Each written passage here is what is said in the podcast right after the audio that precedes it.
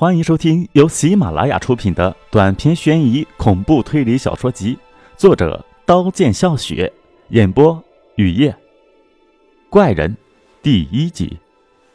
莫尘走进校园，看见操场上杂草丛生，厕所爬满蛆虫，食堂的门坏了，部分教室只剩废墟中裸露的半堵残墙，被雨淋湿的混凝土散发着潮湿腐烂的气味。莫尘在那块废墟上伫立，那里曾是老师讲课的位置。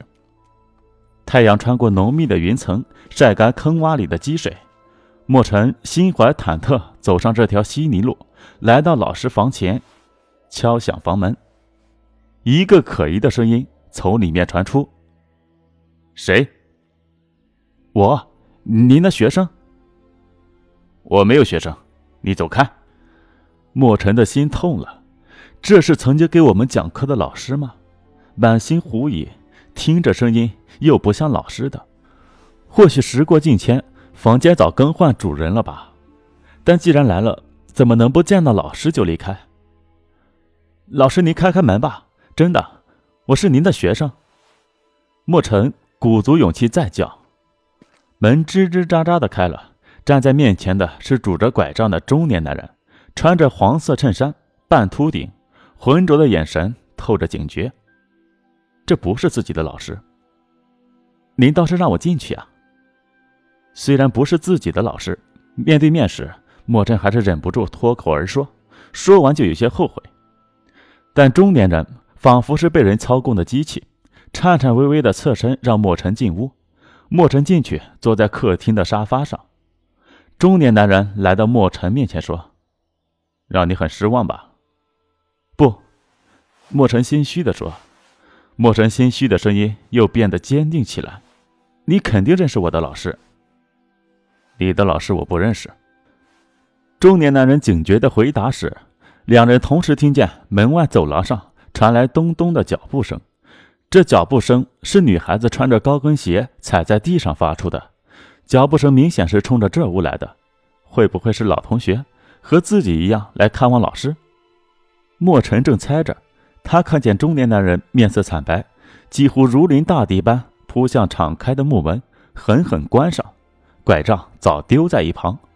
关上木门的中年男人又快速地冲进厨房，为自己倒了一杯咖啡，在莫尘面前坐下，示意莫尘别出声。沉默随即充斥整个屋，咚咚咚的敲门声此起彼伏。莫尘觉得奇怪。这中年男人到底在掩盖什么，在逃避什么？他干嘛拄着拐杖装病人？后来没敲门声了，许是女孩子以为房里没人。随即脚步声朝另一头响去。中年男人长呼一口气，一仰脖，整杯咖啡从喉管灌进肚子，问莫尘是否需要来一杯。莫尘沉默。中年男人笑着说：“你一定觉得我的举动非常奇怪。”我给你倒一杯咖啡，我们慢慢聊。说完，中年男人离开座位，进厨房煮咖啡去了。在中年男人煮咖啡的这段时间，莫尘的思绪一直被屋外的女人的脚步声牵引。他消失的那一刻，莫尘兴奋的发狂。他想，怎么没想到呢？这一排曾全是老师的住房，要寻找的老师说不定在这排住房的其中哪间。遂下定决心。无论如何也要寻找到老师。现在更期待的倒是，中年男人他到底要说些什么？咖啡煮好，端上桌。中年男人落座后说：“我叫童伟，来自遥远的山村，流浪到这里。我是外乡人，外乡人的灵魂是没有根的。年轻时我流浪过许多地方，干过许多种活。到中年，因流浪而倦怠的灵魂。”渴望找到能歇息的港湾，就在这里定居下来。我是三年前来到这里的，一来就迷恋上这里青绿的山、悠悠的水，还有它交通的不发达。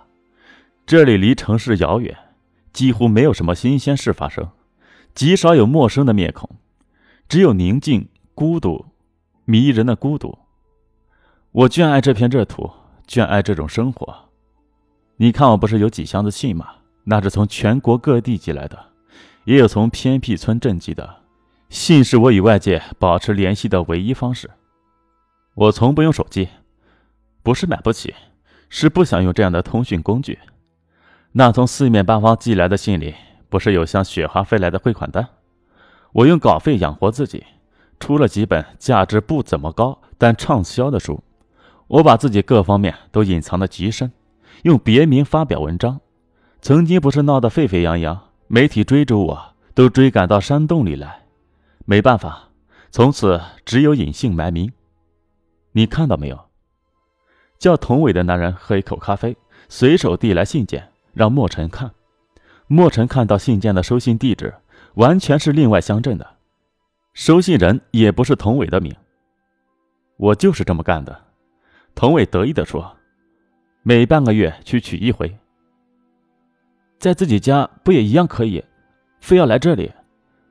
莫尘打断对方的话，好奇的问：“唐伟说，待在家与待在这儿是不一样的。我的妻儿都在家，你想想，如果在家，负担会有多重，会有多烦？我需要的是飘着的感觉，没有亲人，没有朋友，没有人知道你从何处来，要到何处去，飘着的感觉。你呀，没有了解事实之前，不要乱下结论。你们这些年轻人。”你们这些年轻人懂什么？彭伟对莫尘的不理解很恼怒，莫尘只好知趣的闭嘴，听他继续说：“我是三年前来到这里的，来时刚好有位教语文的老师得病回家休养，先前就住在这屋，不知是不是你要找的老师？那老师回家后，我们没联系，他没再回来，我们没有见过面。你知道我喜欢孤独，人家的事我不关心。”我代课时，学校准备重建；寒假时，部分教学楼都拆了，费用是香港人捐的。为此，开学后，上级各领导非常重视，积极组织学生做好欢迎仪式，安排节目表演，不惜花费大量的时间与精力。学生们辛苦地排演着，殷切地期盼着那一天终于在雨雾蒙蒙的早晨来到。师生们都兴奋地手执花圈，排起长龙般队伍。从镇入口延伸至校园内校长办公室，在香港人还未到之前，一遍遍地练习喊“欢迎欢迎，热烈欢迎”的口号。雨越下越大，师生们都被雨淋湿。后来校长用喇叭喊的一句话，让所有人都愣住。很不幸，四位香港大人在开车来校的途中翻车坠入悬崖。沉入回忆的童伟眼里噙满泪水，克制不住身体颤抖。声情并茂的叙述深深打动莫尘。原来这些废墟都是三年前的作品，为什么后来不修缮，一直搁浅到今日，不再收一个学生？镇上不拨款，县里不拨款，犹如商铺经营不善倒闭呗。学校倒闭了，香港人出事后，学校倒维持了一段时间。新来的校长完全是白吃饭桶，他提高学生的伙食费、书本费。还有其他杂七杂八的费用，本来上学的费用就很高，于是学生家长联合起来反抗校长，校长不得不灰不溜秋的逃走。教育局后来干脆停办了这所学校，师生们鸟作兽散。我在这里先代课时分配的住房，现在只用很少的租金就租了下来。在倾听中，时间不知不觉的流逝，桌上未喝完的咖啡也冷却。莫尘看天色将晚。怕错过镇上最后一班开到家的班车，尽管不想离开，还是站起来说：“非常感谢在这里度过一段愉快的时间。由于离家太远，我想我不得不走了。我想你不会不知道吧？”